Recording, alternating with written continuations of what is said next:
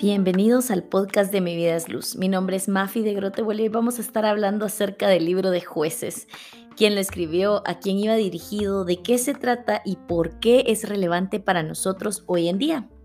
Y este libro recibe el mismo nombre en hebreo y en el tiempo y en la cultura en el que fue escrito. Un juez no solo era una figura judicial, sino también era un líder en muchas otras áreas, incluso un líder militar. Y una forma adecuada de llamar al libro podría ser libertadores o salvadores. Es curioso, pero se desconoce quién fue el autor del libro y algunos creen que fue el profeta Samuel. O bueno, creen que él fue quien comenzó a recopilar la información que vemos en este libro, porque en el libro se usa seis veces la frase hasta el día de hoy. Y de hecho, al escribir esta frase, reafirma que pudo haber sido Samuel quien, quien como te decía, comenzó con esta recopilación, porque en jueces 1.21 dice que los benjamitas no pudieron expulsar a los jebuseos, por eso viven ahí hasta el día de hoy, es la frase que se usa en esta parte de la Biblia. Y quien lo sacó muchos años después fue el rey David. Todo el libro hace referencia al hecho de que no había rey en Israel, así que debió haber sido escrito antes del reinado de Saúl. Sin embargo, hay otro dato muy curioso y es que en jueces 18:30 se menciona el tiempo del destierro. Entonces quien añadió esta parte lo tuvo que haber hecho después del destierro de las tribus del norte. Entonces se cree que el libro comenzó a escribirse más o menos en el año 1000 a.C., pero fue editado o terminado tiempo después del exilio. Tal vez por eso es que ha sido tan difícil definir quién pudo ser el autor y en qué fechas exactamente fue escrito. Lo que sí es seguro es que estaba dirigido al pueblo de Israel. En el orden en el que está escrita la Biblia, el libro de jueces viene después de Josué, pero cronológicamente también el periodo de los jueces viene inmediatamente después del tiempo en que Josué murió. Y hago esta aclaración porque hasta ahora hemos ido hilando en historia y hemos ido leyendo los acontecimientos en un orden bastante real, bastante como fueron los hechos. Pero más adelante vamos a ver libros que están como fuera de lugar o fuera del orden cronológico. Honestamente, leer la Biblia en orden cronológico es muy distinto a hacerlo como está escrita, que es como lo estamos haciendo. Y eso fue algo impresionante para mí cuando me di cuenta. No sé si tú estás más familiarizado con la Biblia y ya sabías esto o no, pero me pareció algo importante resaltar por si tú estás comenzando a estudiarla o nunca te habías percatado de cuál había sido el tiempo eh, o la temporalidad de cada uno de los libros de la Biblia. Pero cerrando este paréntesis, te decía que el libro de jueces viene después de la historia de Josué y del libro de Josué y terminamos el libro de Josué viendo cómo el pueblo de Israel toma la decisión de obedecer a Dios. Ellos están listos para experimentar las bendiciones que Dios tiene para ellos en la tierra prometida. Pero honestamente es muy triste ver que después de que lograron establecerse en Canaán, el pueblo perdió su motivación y abandonaron el compromiso espiritual que tenían con Dios. Este libro tiene muchas de las historias más emocionantes y la verdad hasta dramáticas que hay en la Biblia. Y la duración de este libro es más o menos desde el tiempo de Josué y los ancianos hasta el reinado de Saúl. Después de que Josué murió, los ancianos continuaron gobernando Israel por 15 años más o menos y se cree que el periodo en el que gobernaron los jueces fue de más o menos 325 años, como te decía, hasta el reinado de Saúl. Pero es triste ver toda la historia después de que muere Josué y ver después de que mueren estos ancianos que fueron parte de la generación de Josué, porque esta nación, esta generación de israelitas experimentaron un gran vacío en el liderazgo. Ellos no tenían un gobierno central fuerte. Entonces, cuando hablábamos en la introducción del libro de Josué, si no lo has escuchado, puedes escuchar el, el episodio anterior, yo te compartía que me impresiona cómo Moisés preparó a Josué. Me impresiona cómo lo anima y Tal vez te mencionaba que a mí me habría dado miedo hacerme cargo de un pueblo tan grande y con todo el historial y que no era un pueblo desconocido para Josué, pero honestamente no me puse a pensar que a lo largo del libro de Josué no vemos a Josué formar un sucesor. Aunque siendo justos, Moisés no era solo el líder del pueblo en un sentido eh, militar, sino también cumplía esta función de juez de las personas, de juez del pueblo. Además tenía un factor bien importante y es que era un profeta. Él llevaba las palabras de Dios al pueblo. Y aunque Josué era un gran líder, era más un líder de estrategia y un líder militar y no tanto un líder profético. Él no tenemos tantas palabras de parte de Dios que Dios haya usado a Josué para llevarlas al pueblo como tenemos toda la ley de Moisés. De hecho, venimos cerrando los cinco libros de la ley de Moisés. Además, en el tiempo de Josué, o más bien en el tiempo de los jueces, cuando el pueblo ya entró a la tierra prometida, todo el pueblo se fue extendiendo geográficamente y los sacerdotes y los levitas ganaron más influencia en el pueblo porque vivían más cerca con las diferentes tribus en las ciudades designadas que eran para los levitas. Entonces, en la ausencia de Moisés, los levitas solo podían interpretar la voluntad de Dios usando el Urim y el Turim, y eso lo vimos eh, antes en los, en los episodios anteriores, y debió haber sido un gran reto vivir la expansión que vino en este tiempo cuando conquistaron y se establecieron, sobre todo el tiempo cuando se establecieron en la tierra prometida. Entonces el liderazgo es clave y necesitamos aprender a escuchar la voz de Dios, es tan importante que en nuestro liderazgo, que en nuestro día a día nosotros aprendamos a seguir esas instrucciones de parte de Dios, a no ser solo estos eh, líderes de estrategia, sino también estos líderes proféticos. Y es bien importante y no siempre queremos pensar en un sucesor, no siempre queremos pensar en la persona que podemos dejar en nuestro lugar en caso de que algo nos pasara o que el Señor nos llamara a dejar lo que estamos haciendo, pero es bien importante que tengamos esa conciencia y es bien importante que de verdad le preguntemos al Señor cómo manejarlo. También vemos que se necesita orden en las naciones y es impresionante cómo Israel, en lugar de disfrutar de una nueva libertad y una nueva prosperidad que finalmente habían alcanzado en la tierra prometida, entraron en una temporada bastante oscura en su historia. Los detalles que se nos presentan en este libro nos muestran cuatro puntos importantes o es como un ciclo que se vivió en este periodo específico. Y el ciclo comenzaba con el pecado. Y está esta frase repetidas veces. Y los hijos de Israel hicieron lo que era malo ante los ojos del Señor. Y vemos cómo el pecado siempre trae consecuencias.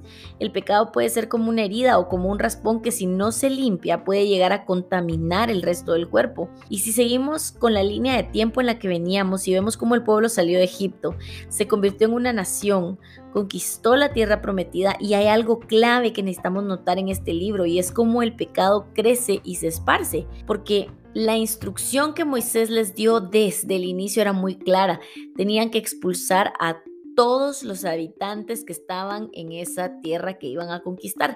Y vemos aquí la consecuencia de no haber sido radicales, vemos la consecuencia de no haber conquistado y seguido las instrucciones al 100%.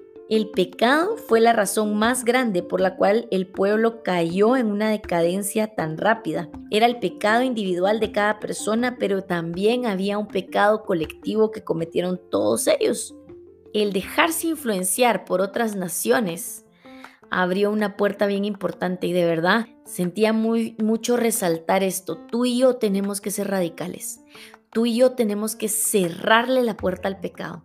Tú y yo no podemos estar pensando que podemos jugar con algunas cosas, que podemos jugar con los límites, que podemos jugar con esas instrucciones que el Señor nos ha dado, sino tenemos que ser obedientes y obedientes al 100%, no una obediencia parcial. El segundo o la segunda parte de este ciclo que te mencionaba era la esclavitud.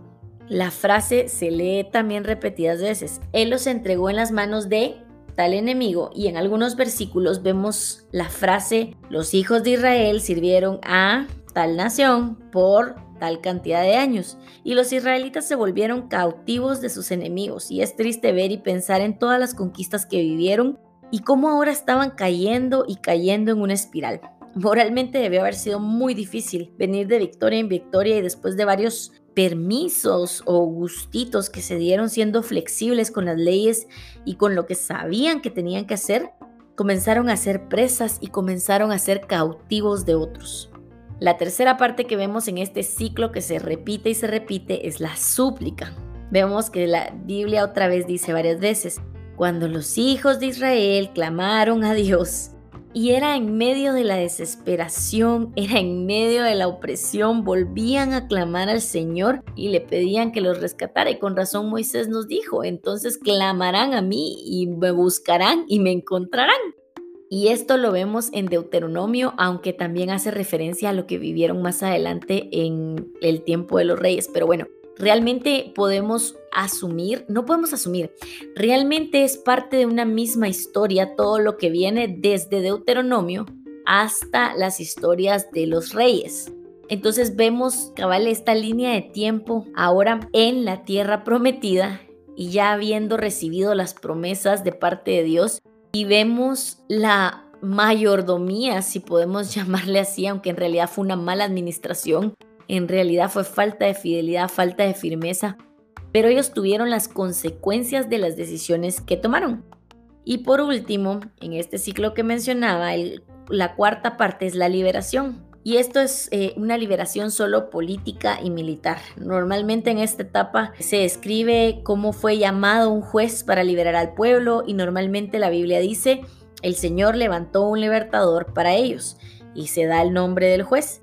Y en cada historia vemos cómo el pueblo vivía en paz por un tiempo. Y es importante resaltar que vivían en paz únicamente por un tiempo, porque pronto volvían a hacer lo mismo, volvían a desobedecer y el ciclo volvía a, comenzar. Después de la introducción del libro se nos presenta a 13 jueces. Bueno, podríamos contar 12 o podríamos contar 13, depende si contamos a Barak, pero hay 6 que fueron más importantes y 6 secundarios.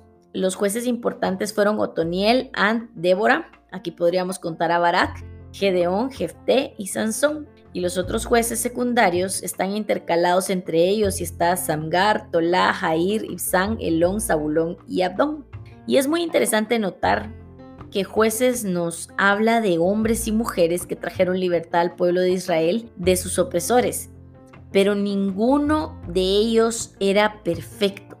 De hecho, a medida que estudiemos a cada uno de ellos, vamos a notar que entre ellos hubo un asesino, hubo alguien que dudaba de Dios y otro que no sé si decir que era promiscuo o coqueto. Pero el punto es que Dios decidió utilizarlos.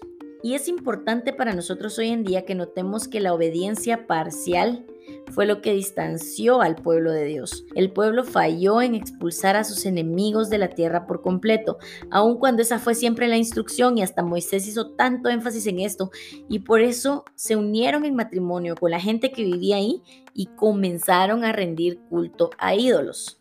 Otro punto muy interesante es que en jueces 17.6 vemos que cada uno hacía lo que le parecía correcto según su propio criterio. No podemos confiar solo en nuestro propio criterio. Creo que habría sido diferente la historia si más que hacer lo que ellos creían que era correcto, hubieran hecho lo que Dios ya había dicho que era correcto, lo que Dios ya les había mandado hacer, que vivieran fieles a las leyes y a las normas que Moisés les había dado, comenzando por la instrucción de expulsar a todo el pueblo y no dejar rastro del pueblo que es estaba antes que ellos.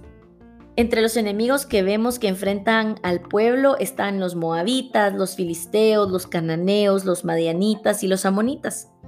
Y Dios es tan fiel, cada juez llega para guiar al pueblo a la libertad y a la adoración y cada vez Dios trae la libertad al pueblo y esa libertad es una demostración poderosa de su amor y sobre todo una demostración de su inmensa misericordia hacia el pueblo. A medida que leamos el libro de jueces, busquemos en estas historias ver cómo estos hombres de la historia judía dependían de Dios, cómo obedecían sus mandatos. Y también es importante que a medida que leamos, veamos cómo el pueblo parece que solo quieren vivir para el momento y no aprenden de lo que están viviendo ni de la historia de quienes los preceden. Es triste que caigan en lo mismo tantas veces. Sobre todo Mientras leemos este libro, adoremos a Dios por su misericordia, por la misericordia que mostró al pueblo al traer libertad una y otra vez, pero también la misericordia que nos muestra a nosotros una y otra vez, porque es fácil decir, ah, la gran ese pueblo, qué tercos, pero si vemos nuestra propia vida, hay algo de ellos en nosotros también. Pero como dice la Biblia, es más fácil ver la paja en el ojo ajeno que ver la viga en el nuestro. Dejémonos confrontar por el Señor, sintamos ese inmenso amor que aún sin merecerlo nos libera una y otra vez. Uno de los propósitos principales que cumple el libro de jueces es dejar en evidencia el carácter de Dios. Tal vez en ese tiempo pudo parecer injusto que cosas malas le pasaran al pueblo escogido de Dios, o de hecho muchas naciones pudieron haber pensado que Dios no era lo suficientemente fuerte para defenderlos. Pero las historias de este libro nos ayudan a ver que la respuesta de Dios ante las fallas del pueblo siempre fueron con amor, gracia y misericordia. Y también dejan en evidencia, no es que Dios no pudiera defenderlos, es que la consecuencia que vino sobre sus vidas y la cautividad y la prisión que vino sobre ellos fue porque confiaron en otros dioses. Fueron los otros dioses los que les fallaron. Fueron los otros dioses, entre comillas, los que no pudieron hacer nada por el pueblo y fue el Dios, nuestro Dios, el que vino en su rescate cuando ellos se arrepintieron y buscaron al Señor de todo corazón. Lo segundo que nos deja muy en claro este libro es cómo el rodearse de otras culturas afectó a Israel y sobre todo porque su llamado era a ser diferente a las demás naciones. Nosotros también tenemos esta invitación a vivir de forma apartada y a no dejarnos influenciar por la cultura o por las personas alrededor de nosotros. Y me encanta una frase de Jim Rohn porque dice que somos el promedio de las cinco personas que nos rodean. ¿Qué pasa si las cinco personas más cercanas a nosotros nos invitan a vivir en fe y a ser fieles al Señor? Uno de los retos más grandes que a mí me deja este libro viene de la frase de jueces 17.6 que te compartía, cada uno hacía lo que parecía correcto a sus propios ojos. Yo no quiero vivir haciendo lo que parece correcto a mis propios ojos, yo quiero vivir guiada por el Espíritu Santo. Yo quiero seguir estudiando la Biblia y seguir encontrando estas perlas, estos principios de vida que el Señor nos dejó ahí para no confiar en mis propios ojos, para no confiar en mi corazón, para no guiarme por lo que yo quisiera, sino por el Señor. Así que te invito a que podamos orar. Padre, te damos gracias por este tiempo, gracias por tu palabra y por toda la sabiduría que encontramos aquí. Ayúdanos a leer el libro de jueces, pero a quitarnos este sombrero de literalmente jueces que van a juzgar las historias o al pueblo de Israel por su rebeldía o su terquedad. Y ayúdanos a ver estas áreas en nuestra vida en las que nosotros hoy en día también estamos viviendo en rebeldía. Ayúdanos a buscarte de todo corazón a medida que leemos estas historias para que nosotros también podamos encontrarte y recibir esa libertad que tanto necesitamos, pero también a vivir con fe y fidelidad a ti, a aprender las lecciones que están plasmadas en este libro y a cosechar las bendiciones que vienen por vivir en obediencia y amor a ti. Abre nuestros ojos, revélanos más de tu corazón en el nombre de Jesús. Amén. Y como siempre, me disfruté muchísimo este tiempo que acabamos de pasar juntos. Y si este episodio ha sido de bendición para tu vida, te invito a que puedas compartirlo con más personas. También te invito a que seamos amigos en redes sociales. Me encuentras en Facebook e Instagram como Mi Vida es Luz y en TikTok como mi vida es luz.gt. Si tú no te has suscrito aún al podcast, te invito a que puedas hacerlo y también si quieres suscribirte en el blog puedes entrar. Me encuentras como mividasluz.com. Ahí hay varios estudios que pueden ser de bendición para tu vida. Te mando un fuerte abrazo y nos vemos en el próximo episodio de Mi Vida es Luz.